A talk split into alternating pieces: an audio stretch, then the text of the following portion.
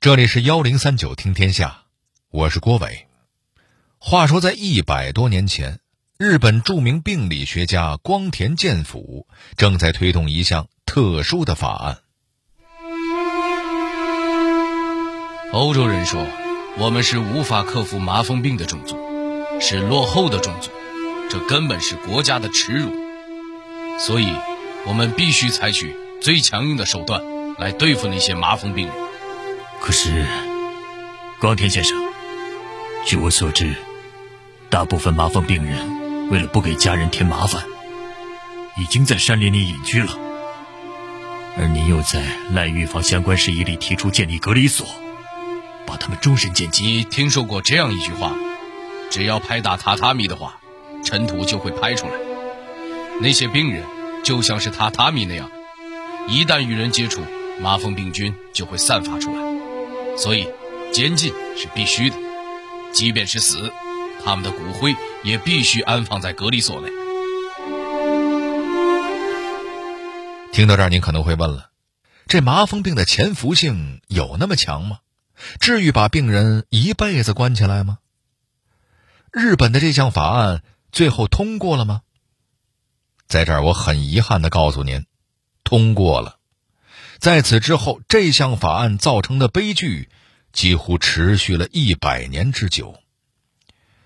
也有人说，正是因为这场悲剧，才会导致日本政府在新冠肺炎流行初期并不敢采取积极的隔离手段。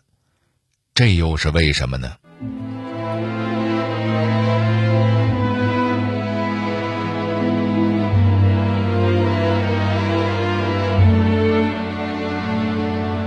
日本曾经采取怎样的严酷手段对付麻风病人？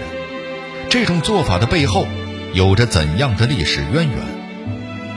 跨越百年，饱受折磨的麻风病人能不能等到一句道歉？幺零三九听天下，郭伟和您聊聊孤岛上的麻风病人。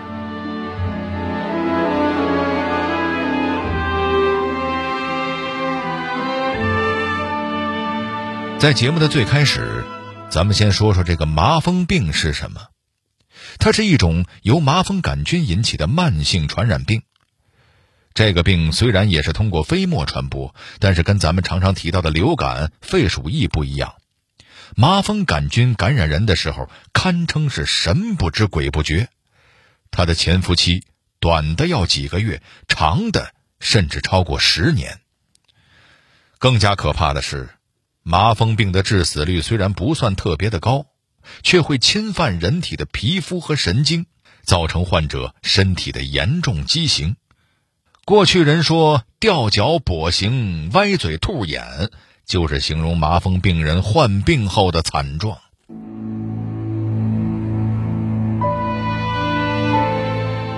咱们再把目光转向日本，在日本的濑户内海上。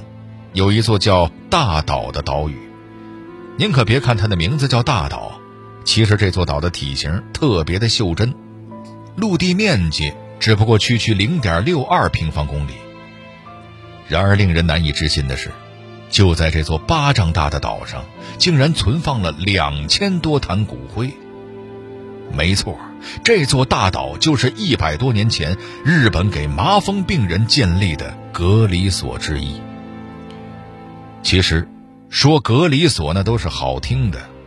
在上个世纪，踏上这座大岛的麻风病人，连监狱里的犯人都不如。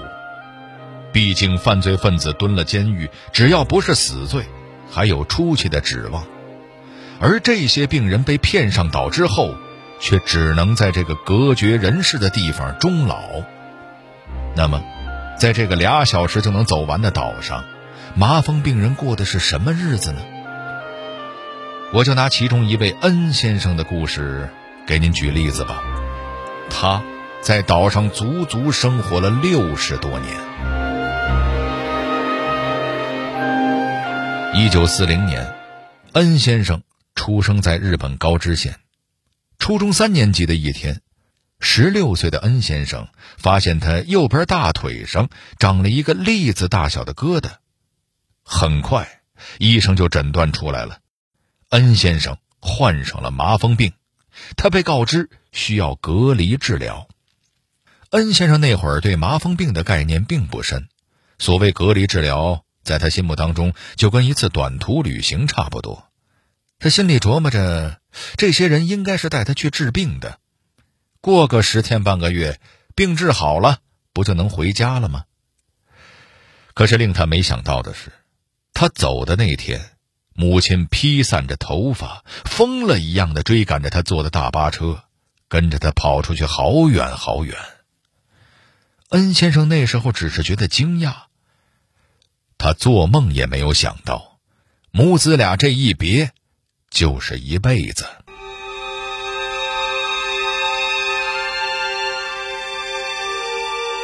到了大岛之后，恩先生见到了许许多多和他一样遭遇的人，这其中有不少都是政府给骗来的。那会儿工作人员是这么跟病人说的。只是出去治疗而已，过个两三年就能回家了。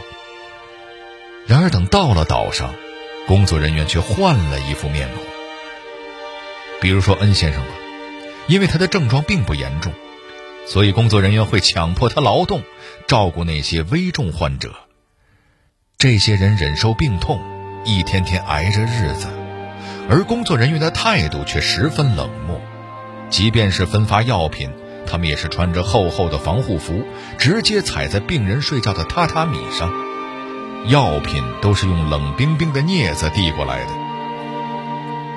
恩先生终于明白了一个可怕的事实：国家并不是想治疗我们，只是盼望着我们快点死掉。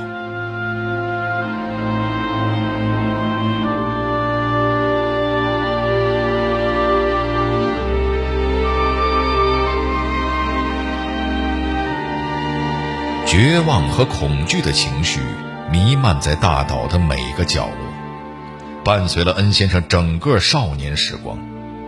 那么，后面又会发生怎样的事情呢？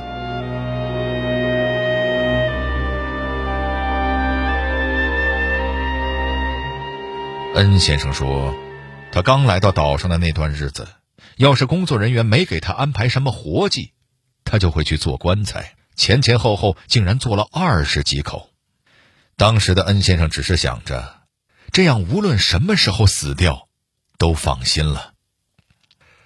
暗淡绝望的日子一直持续到二十岁那一年，恩先生遇见了同为病友的姑娘春美，两个人相爱了。然而，根据岛上的规定，麻风病人是不能生育子女的，要想结婚。他们就必须接受结扎手术。恩先生和春美接受了这个条件，然而，不知道是不是手术过程中出了意外，不久之后，春美竟然怀孕了。孩子的到来并没有给这个家庭带来欢笑和幸福，恰恰相反，工作人员粗暴的要求春美打胎，他们还说了。出于医学研究的需要，打掉的孩子不能埋葬，而是要泡在福尔马林里送进实验室。您说这狠不狠？然而在当时那种情形下，恩先生连反对的权利都没有。为了不让妻子瞧见了伤心，他一个人跑到了山上，放声大哭。生活在麻风岛上的病人当中。有无数个这样的恩先生和春梅。多年之后，当恩先生再度回忆起这段往事，也只能悲伤地说：“我们这一生啊，明明什么坏事都没有做过。”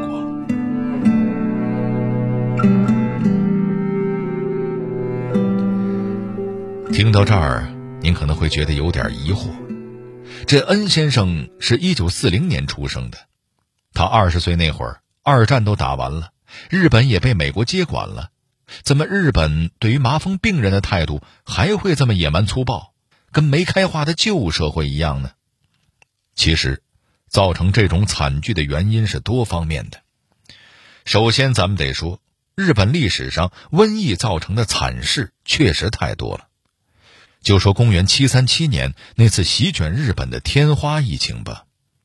其实日本列岛上从来没有人得过天花，但七三七年，日本政府往新罗，也就是今天的朝鲜那块派了一个使团，这下可要了命了。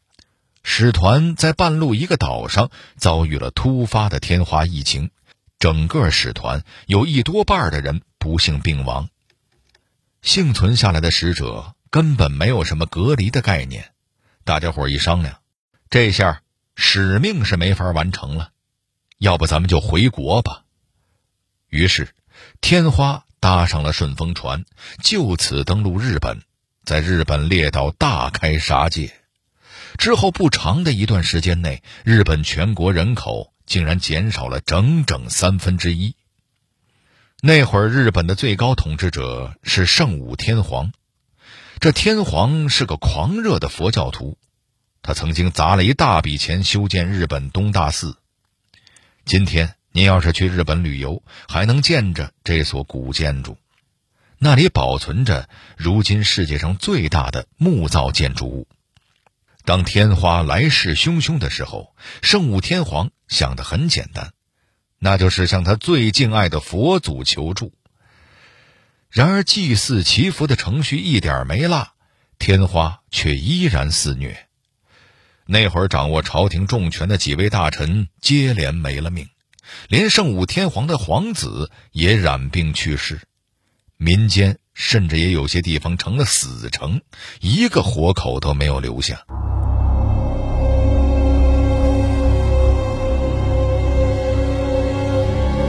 天花给日本人留下了惨痛的教训，而时间步入了近代，霍乱又通过英国舰船传入日本，这会给日本带来什么呢？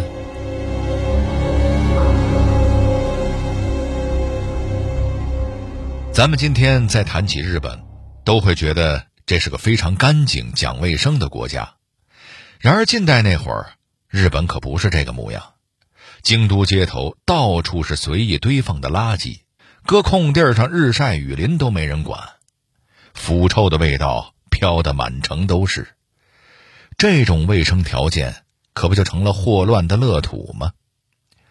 一八二二年，九州那片地方发生了霍乱，患者忽然就开始上吐下泻、腹痛如绞，短短两三天就没命了。一个月之内。大阪就有几千人死亡，全城的街道都被纸钱铺满了。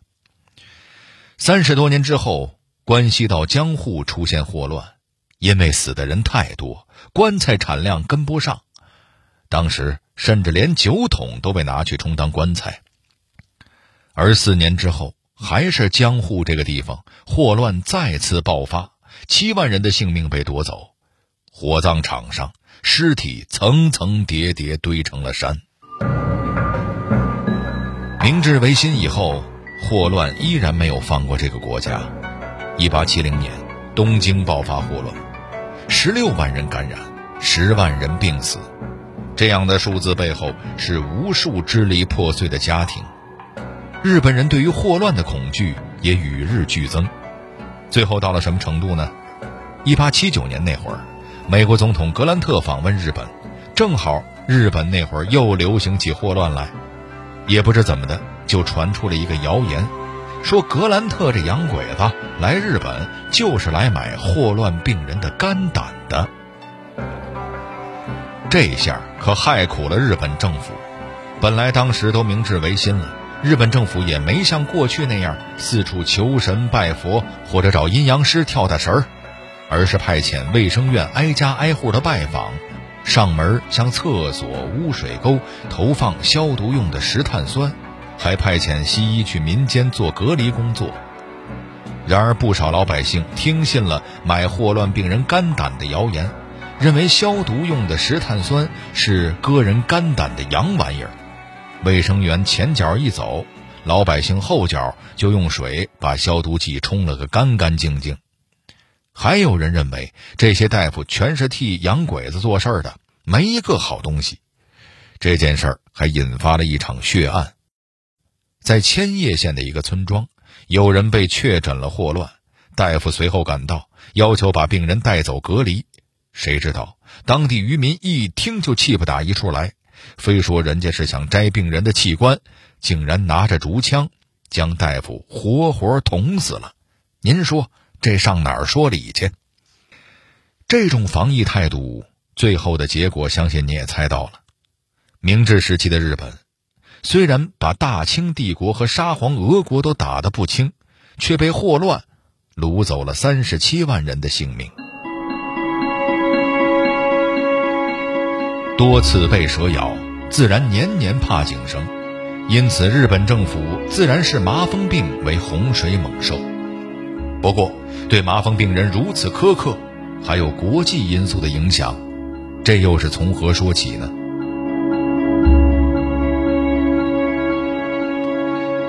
因为麻风病是通过飞沫传播的，所以跟病人密切接触的家人最容易中招。搞得很长一段时间里，人们都以为麻风病是一种遗传病。直到1873年，有人在显微镜下发现了麻风杆菌，证明这是种传染病。这下欧洲人可慌了神儿。麻风病在欧洲已经消失了多年，但它在亚洲却依然肆虐，所以害怕麻风病席卷全球的欧洲人就放话了。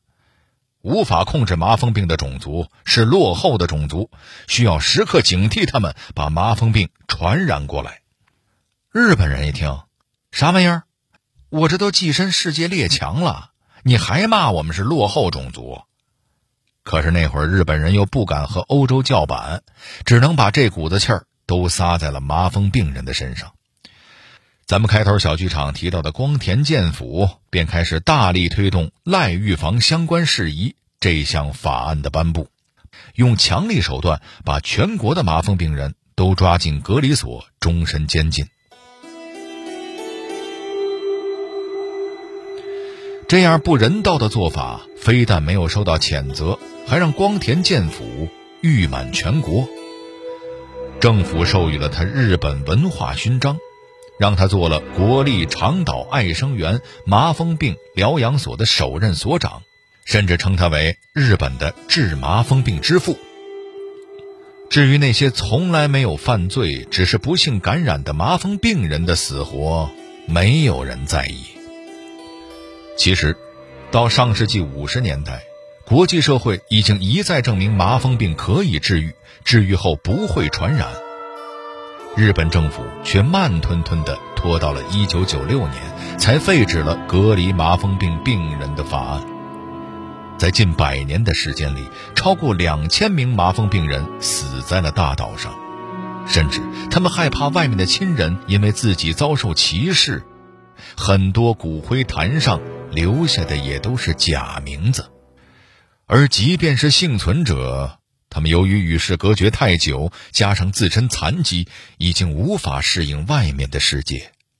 在禁令解除之后，有些人尝试过离开大岛，最终却又不得不回来，在这个自己既熟悉又痛恨的地方度过剩余的人生。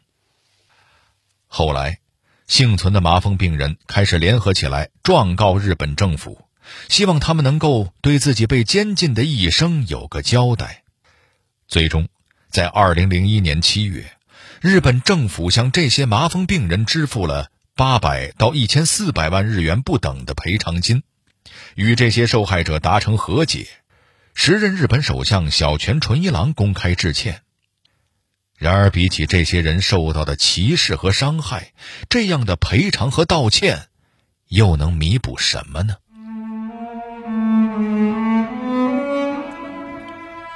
如今，大岛上仍然生活着五十六名麻风病康复者，平均年龄八十四岁。废弃的宿舍楼已经被改造成了艺术节会场、资料陈列室和咖啡馆。政府还在岛上增设了镇魂碑和纪念堂。现在，有很多志愿者在努力吸引游客来大岛参观。活动的策划人对记者说。要让大岛成为大家愿意来的地方这样大家才不会忘记他